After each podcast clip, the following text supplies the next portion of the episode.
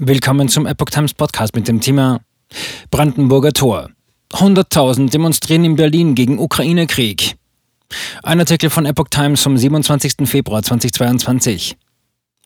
Weltweit regt sich der Protest gegen den Krieg in der Ukraine. In der deutschen Hauptstadt bekundeten die Menschen ihre Solidarität mit der Ukraine.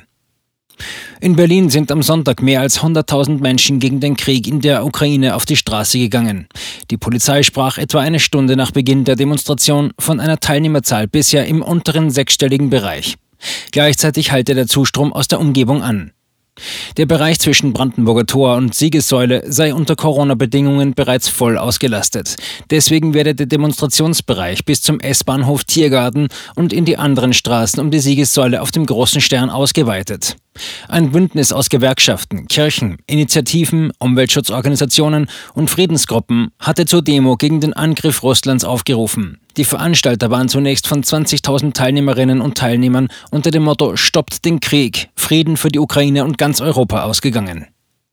Putin ist nicht Russland. Zum Auftakt sagte der Verdi-Vorsitzende Frank Wernecke, angesichts der dramatischen Situation sei diese Demonstration ein starkes Zeichen der Solidarität.